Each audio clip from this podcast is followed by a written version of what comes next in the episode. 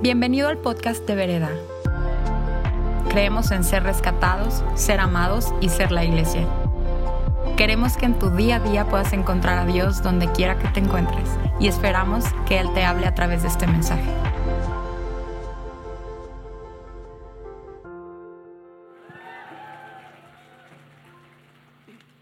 Muy bien, qué honor estar aquí delante de ustedes compartiendo la palabra de Dios, que es una de mis pasiones. Eh, otra de mis pasiones es ser parte de esta familia Vereda. Qué honor y qué bendición. El día de hoy cerramos nuestra serie Jesús es. ¿Para alguien ha sido bendición esta serie? Para mí definitivamente ha estado súper padre. Qué, padre que Jesús escoge presentarse y extender estas ilustraciones para hacernos comprender un poquito mejor su persona, su carácter y sobre todo su propósito para con nosotros. Y te voy a recordar qué es lo que hemos estado estudiando. En Juan hay siete declaraciones que Jesús dice, yo soy. Y son las siguientes, la luz del mundo.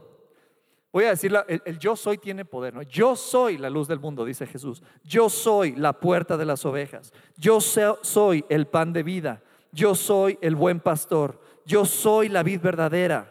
Yo soy el camino, la verdad y la vida y el día de hoy es un honor para mí predicar y abrir la palabra de Dios en Juan 11 que dice Jesús, yo soy la resurrección y la vida. El que cree en mí, aunque hubiera estado muerto, va a volver a vivir. ¿Cuántos dicen amén?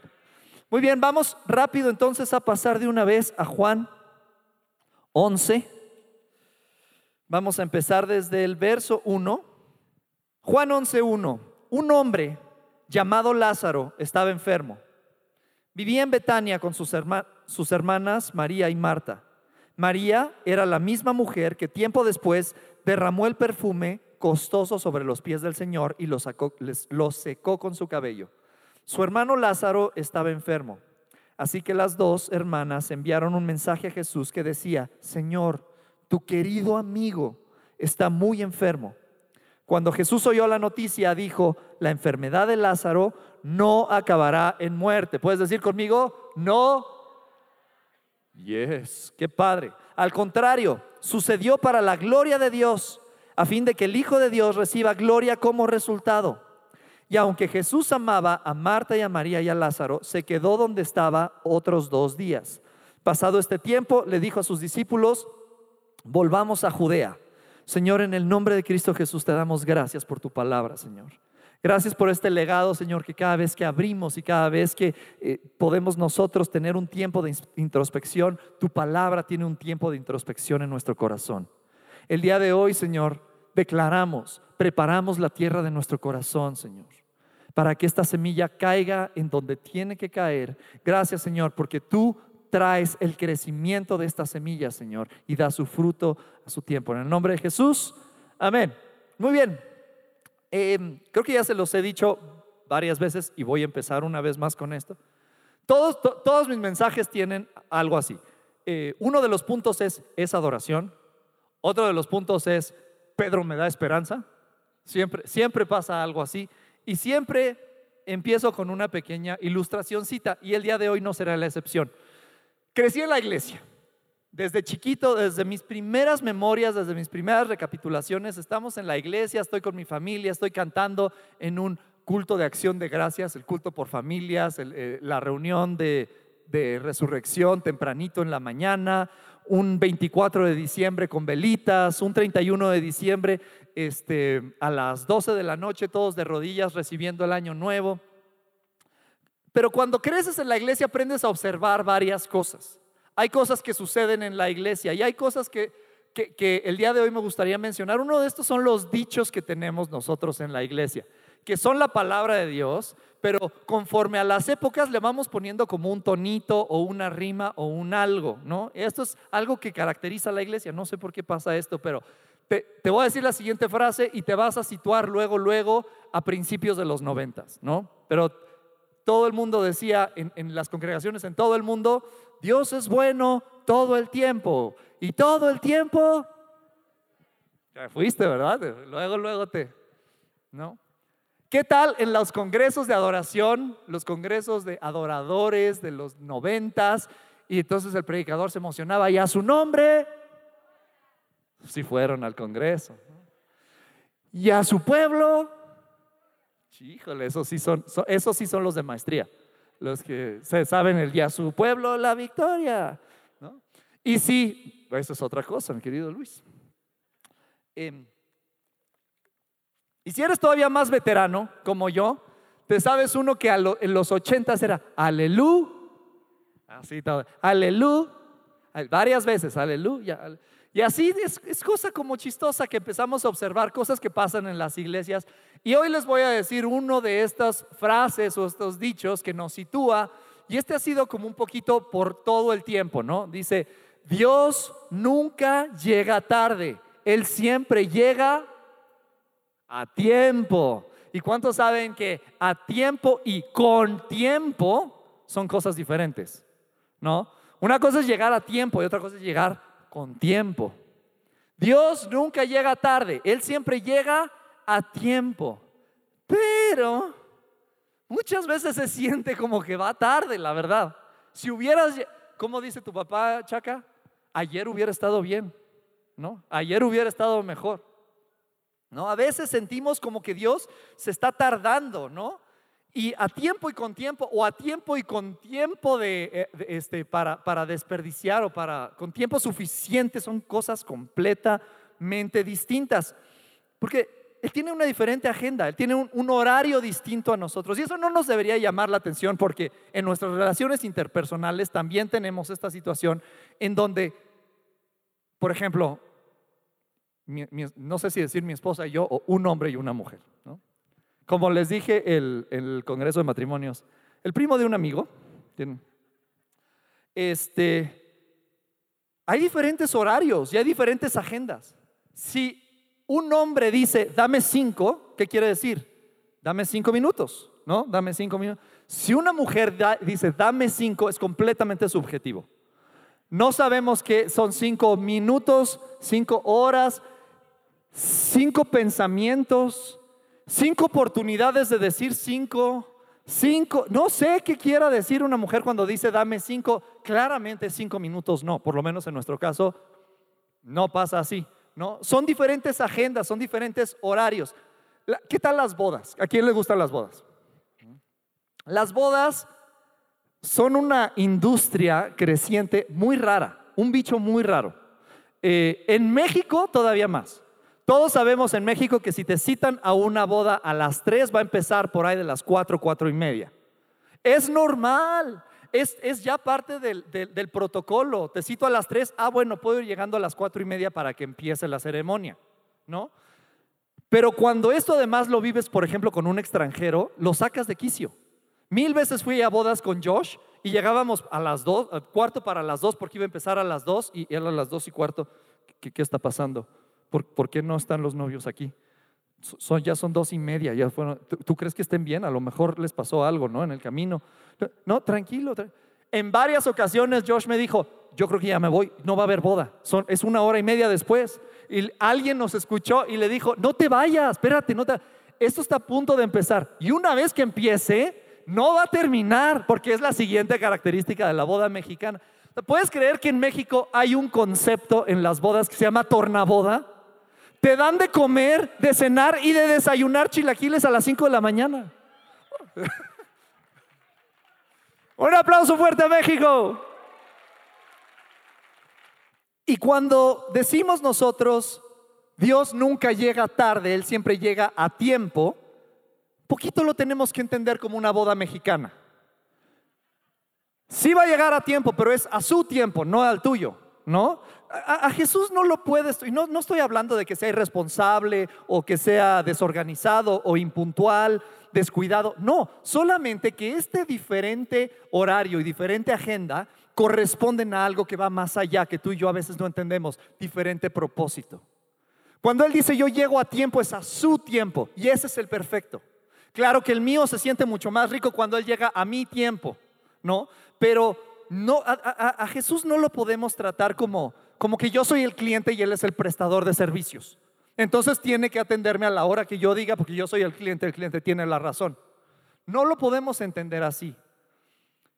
Y a 16 días, estamos hoy a 15 de diciembre, a 16 días de que termine el año, yo, yo, yo percibo que muchos de los que estamos aquí podemos sentir como que estamos en espera de algo y no solamente eso, se siente como que Dios ya se tardó. Se siente como que, híjole, faltan 16 días y en marzo hubiera estado bien que lo resolvieras, pero ya estamos a nada, o sea, ya te tardaste, ya te tardaste. Y este es un poquito el tema de nuestro, del día de hoy.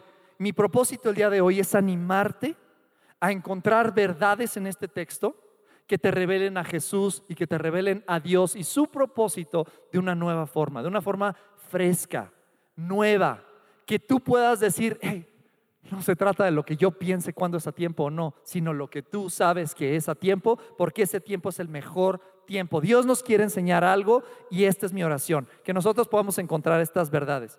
¿Quién es Lázaro entonces? Lázaro es un amigo cercano a Jesús. Tanto Lázaro como Marta y María son amigos queridos. Me fascinó cómo lo puso esta, la NTV. Dice, tu amigo querido está muy enfermo. En otras versiones dice, Lázaro al que tú amas. El chiste es que era una persona cercana a Jesús. Y esta persona eh, Marta y María, ya sabemos la historia. María es la persona que rompió el, frasco de perfume muy caro y enjuagó sus pies y lo secó con el cabello. Marta y María un día estaban teniendo una discusión y Dios se mete en una discusión de dos mujeres. ¿Cuántos saben que Él es verdaderamente Dios para hacer una cosa así? Y, y Lázaro es su hermano y se enfermó. Y se enfermó a tal punto que está a punto de morirse. Y María y Marta están esperando, esperando sanidad, esperando a que Jesús se presente, están esperando. Y, creo que de las cosas que, que más me saltó a mi corazón conforme yo estaba preparando esta plática y de lo primero que yo apunté aquí en mi, en mi cuadernito es, y este sería el punto número uno, para todos los que tomamos notas, este, este, eh, no lo quieres dejar de anotar. Punto uno, el momento de la espera no tiene que ser un momento desperdiciado. El momento de esperar no tiene que ser un momento de desperdicio. Me encanta que ellas toman iniciativa y escriben una carta a Jesús. Luego, luego dicen, a ver, estamos esperando, pero hagamos algo. Eh, eh, ¿Y qué podemos hacer? Cuando estamos en la espera, podrían entrar muchos pensamientos, muchos bombardeos a nuestra mente de cosas negativas, porque no nos gusta esperar, porque no estamos acostumbrados a esperar, porque queremos que todo sea rápido y fácil, ¿no? Y si no está pasando luego, luego, entonces empiezan a entrar pensamientos a nuestra mente, a veces no son muy buenos, que traen preocupación. Pero yo te voy a decir, lo más importante en el momento de la espera es que tú te acerques a Dios. Y la preocupación no te acerca, te aleja, ¿no? Cuando estés en un momento de espera, hay dos opciones, preocupación o adoración. La preocupación nos aleja de Dios, la adoración claramente nos acerca a Dios. Tenemos estas dos opciones y eh, la palabra dice, dice, acércate a Él y Él se acerca a nosotros. Si tú quieres que Dios se acerque a ti, toma la iniciativa, acércate a Él tenemos dos opciones. Una es preocuparnos, otra es adorar. ¿Y sabes qué me he dado cuenta? Que toma la misma energía y la misma fe creer en lo malo que en lo bueno. Creerle a las cosas malas que creerle a la palabra de Dios. También se necesita fe para creer lo feo, para creer lo malo. ¿Qué vamos a decidir adorar? Me cuesta el mismo trabajo adorar, adorar la preocupación, adorar la escasez, adorar la, pero ¿cómo crees? Nunca voy a hacer eso. No, pues estás constantemente pensando en eso. ¿Qué está en tu mente constantemente? ¿No? Debería estar la palabra de Dios. Entonces, el momento de la espera no es un momento desperdiciado, pero tenemos esta, esta, todos hemos sido diagnosticados en esta era con a corto tiempitis. Todos necesitamos las cosas ya, de volada, de volada. Y no nos ayuda que cuando estamos en el momento de la espera, en lugar de tomar iniciativa y adorar, estamos contando los segundos para ver en qué momento se presenta. A ver, no, híjole, ya se tardó un día más, un día más. Híjole, ya es 15 de diciembre, Señor, y no te has presentado. Eh, vas tarde, ¿no? Y, y Dios dice, yo quiero enseñarte algo mientras esperas. Yo quiero decirte algo, Dios quiere hacer algo por ti. Eso es un hecho. Pero además de que Dios quiere hacer algo por ti, Dios quiere hacer algo en ti en el tiempo de la espera. Él quiere construir a Jesús dentro de ti. Él quiere enseñarte algo mientras estamos esperando, ¿no? Eh, em, en el verso 21, vamos a adelantarnos un poquito, pero resulta que ya se acerca Jesús finalmente y le dice Marta a Jesús, Señor, si tan solo hubieras estado aquí, si tan solo hubieras llegado a tiempo, si tan solo me hubieras dado chance, ¿no? O sea, como, ¿ya para qué? ¿No? Y a veces tú y yo, que somos gente madura en el Señor, de repente, podríamos decir, estamos, si queremos pasar el, proceso de la espera con Jesús, pero que Él venga a donde yo estoy. ¿No? Como le dice Marta, si tan solo hubieras estado aquí donde yo estoy, ¿Por qué no Jesús le dijo, y si tan solo tú hubieras estado acá donde yo estaba, en el lado de la fe? Dios te quiere invitar, Jesús, o Dios por medio de Jesús te quiere invitar a que el momento de la espera no te quedes donde tú estás, sino donde Él está. Y tiene que ver con lo que estamos constantemente pensando, porque de la abundancia del corazón habla la boca, ¿no? Entonces, Dios está interesado en mi crecimiento y este es un buen tiempo de crecer. Dios tiene un propósito y es mayor a ti y a mí. Él nos está preparando en este tiempo de la espera para recibir el milagro y recibirlo de forma correcta, porque sabes que lo que sí Él no hace es nunca desperdicia un milagro. Un milagro tiene tres propósitos. Nosotros creemos que es mi eh, este, gratificación instantánea. Necesito el milagro porque esto, necesito el milagro porque ahí viene el, estado de cuenta, necesito el milagro porque estoy muy enfermo, necesito el milagro porque mi matrimonio ya no aguanta una semana más. Pero el milagro no es para gratificación instantánea. Número uno es para su gloria. Número uno es para su gloria. Número dos es para tu bendición. Y número tres es para edificación de los que te rodean. Y Dios está preparando tu corazón, tu persona, tu eh, eh, ser interior, tu carácter, para que cuando tú recibas el milagro surta los tres efectos. El tiempo del proceso es precioso también, así como el milagro lo es, el tiempo del proceso es precioso. Y le escriben una carta a Jesús. ¿Cómo le escribirías tú una carta a Jesús? O sea, ¿qué, esto habla acerca de nuestra oración, ¿verdad? Pero imagínate que tú, así, puño y letra, sacaras una hoja y empezaras a escribir una carta a Jesús. ¿Qué sería lo más importante para obtener su atención? ¿Qué, pensarías que tienes que decir? ¿Qué pensarías que tienes que poner en esa carta? ¿No? Muchos de nosotros apelaríamos a nuestra madurez espiritual, ¿no? Y empezamos a hablar así como que nos falta el aire necesitas un inhalador, ¿qué te está pasando? Me, estás preocupando, ¿no? No, es que no sabes, es lo que está pasando. Eh, tranquilo, o sea, no, muchos de nosotros entramos en, la autoridad. Sí, Jesús, tú tienes que venir porque Lázaro te necesita y empiezas a hablar así de una forma. Sabes que no es ni por tus logros, ni por tu madurez, ni por tu este, espiritualidad ellas apelan a una cosa y no tiene nada que ver con ellas, tiene que ver con el amor de Jesús, al que tú amas. ¿Qué pasaría si yo te dijera que lo único que necesitas para captar la atención de Dios es su amor por ti? No tienes que hacer nada, no tienes que presentarte espiritual, no tienes que presentarte algo diferente, no tienes que presentarte eh, maduro, no tienes que presentarte sabio, es solamente porque Él te ama. No sé si Ricky lo hizo en esta eh, eh, reunión, pero en la pasada él decía, no, no se trata de una oración elocuente y larga, solamente el nombre de Jesús es suficiente para que Él se presente. El nombre de Jesús. ¿Por qué? Porque nos ama. Y me fascina cómo ellas deciden escribir esta carta, pero en lugar de hacerlo con toda la pompa y circunstancia, solamente dicen, apelan al amor de Jesús. Lázaro, quien tú amas, tu gran amigo, tu amigo querido, ¿no? Dice en el verso 4 eh, que cuando Jesús oyó la noticia, dijo, la enfermedad de Lázaro no acabará en muerte. Al contrario, sucedió para la gloria de Dios, a fin de que el Hijo de Dios reciba gloria como resultado. Imagínate que tú después de escribir la carta obtienes esta respuesta de Jesús. Qué bendición, ¿no? Imagínate que tú escuchas de sus palabras, la enfermedad de Lázaro no acabará en muerte, sino esto será usado para la gloria de Dios. Esto no va a acabar en una tragedia, esto Dios lo va a usar, Dios lo va a usar para su gloria.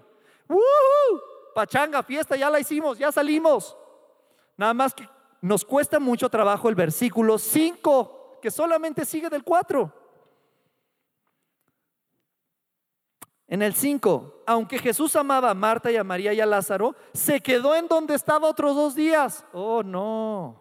O sea que tengo que esperar.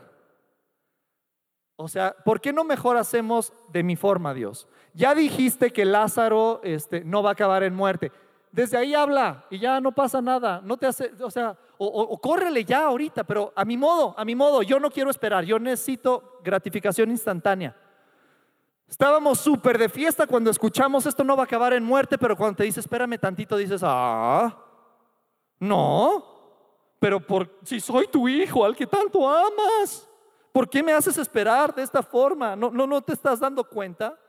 Pues sí, porque es para su gloria, para tu bendición y para testimonio de los demás. Muchos de los, eh, ¿cuántos han viajado eh, eh, en vuelos de conexión? ¿No? Y te has quedado en el, aeropuerto de conexión diciendo, Dios, me abandonaste. Aquí estoy solo, no estoy ni en mi casa ni en mi destino, aquí estoy a la mitad. Solo espera tu avión, llega en dos horas, no pasa nada. Y a veces así nos sentimos nosotros en el momento de la espera. Dios, es que aquí empiezas a cuestionar todo y solamente te toca esperar. Y en esperar tienes dos opciones, preocuparte o adorar. ¿Qué vamos a hacer? Vamos a adorar, ¿no? Que esto sea lo que nos caracterice en el 2020, que seamos una iglesia. Mejor que no tengamos que esperar, ¿verdad? Ah, ¿verdad? Finalmente en el verso 17 se acerca Jesús. Dice, cuando Jesús llegó a Betania, le dijeron que Lázaro ya llevaba cuatro días en la tumba.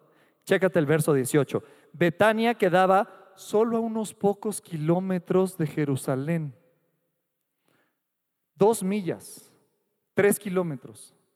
Si caminamos tres kilómetros, ¿a dónde llegamos? Al Pedregal. Esto, me cayó muy fuerte porque yo pensaba que Jesús había dicho, sí, me voy a quedar otros dos días aquí porque estaba en Monterrey y tenía que caminar a la Ciudad de México. Pero de aquí al Pedregal. Y dijo, no, me quedo otros dos días por acá.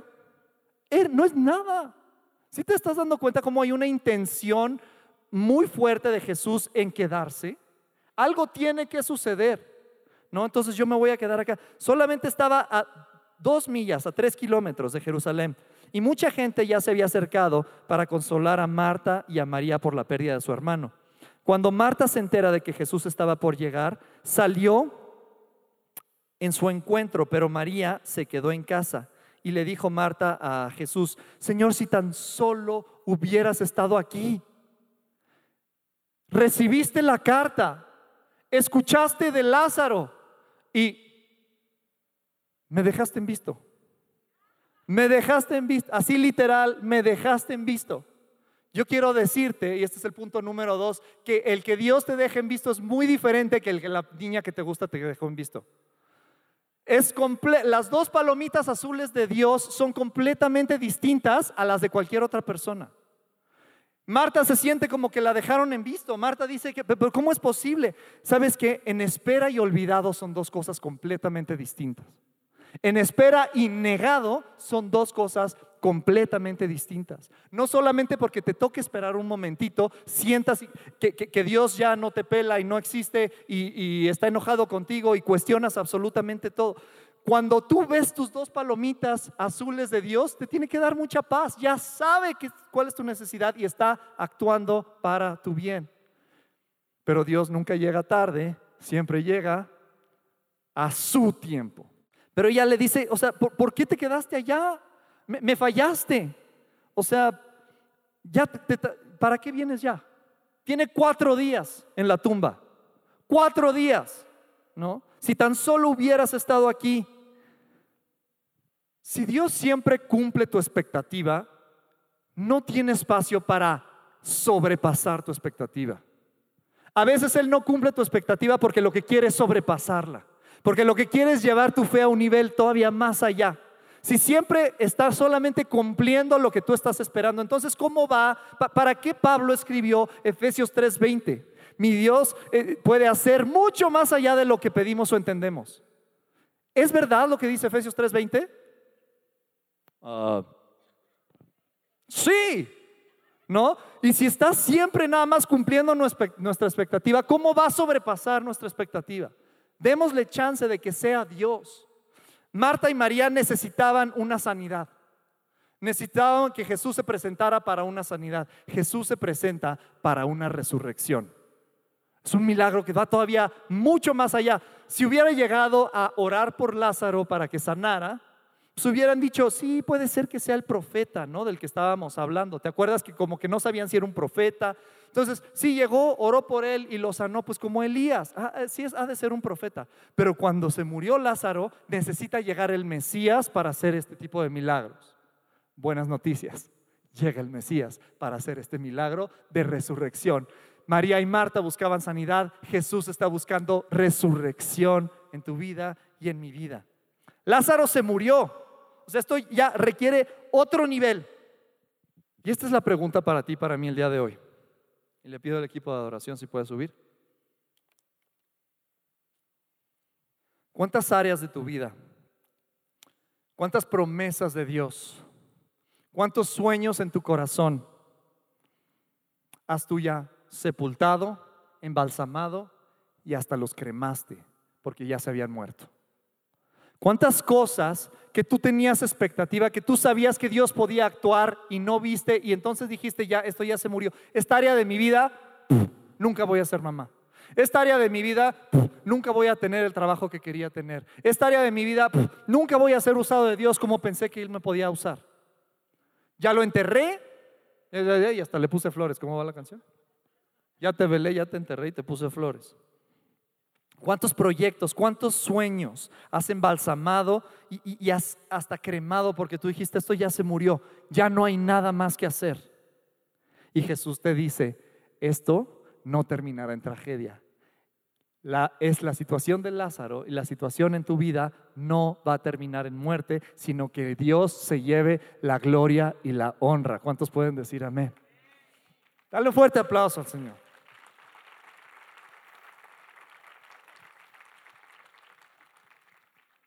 De aquí en adelante, bueno, lo que sigue del capítulo, Jesús va a pronunciar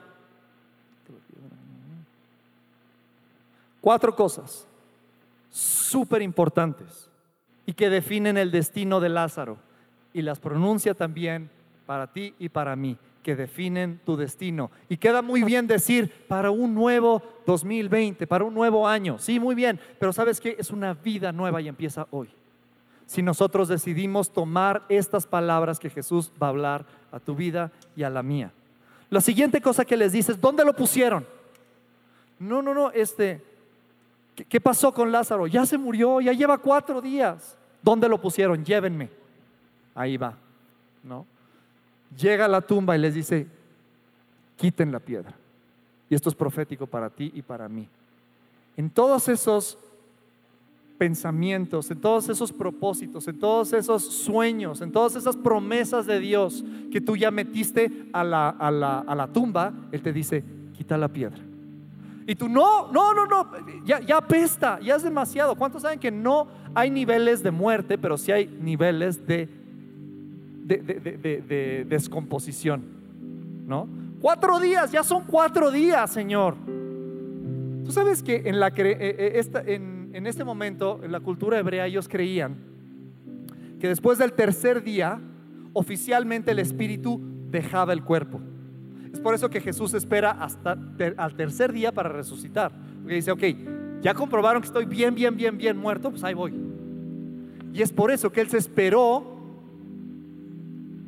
y no se acercó hasta que tuviera cuatro días muerto porque se requiere el Mesías que se presente. Y así tú estás pensando, solamente se requiere una cuestión absolutamente sobrenatural para que todos esos sueños, propósitos, promesas resuciten. Pues ¿qué crees? Aquí está Jesús y Él te dice, quita la piedra, quita la piedra. No, no, ya apesta, ya, o sea, ya 10 años atrás hubiera estado bien, Señor. Ahorita ya no, ya no aplica. Todo lo que yo quería ya pasó. No, no pasó. Y Él te dice, quita la piedra. Lo siguiente que le dice es, Lázaro, sal fuera. En estas tres palabras, la primera es un sustantivo, Lázaro. Él lo, llama por nombre. ¿Cuántos le dan gracias a Dios que no, le, no dijo nada más? A ver, sal fuera, porque todo el cementerio se hubiera levantado, ¿no? Lázaro, sal fuera. ¿Qué quiero decir con esto? Él conoce tu situación. Él personaliza este milagro para ti y para mí. Él conoce perfectamente lo que tú necesitas y Él te está diciendo, Andrea, Priscila, Gaby, sal fuera. Te llama por nombre. Sal es un verbo. Toma acción. Ya me escuchaste tú que te llamé por nombre. Ahora toma acción. Fuera, dirección, propósito, sentido. En tres palabras le está diciendo, yo te conozco, lo hago personal, toma acción y te doy un nuevo propósito y un nuevo sentido.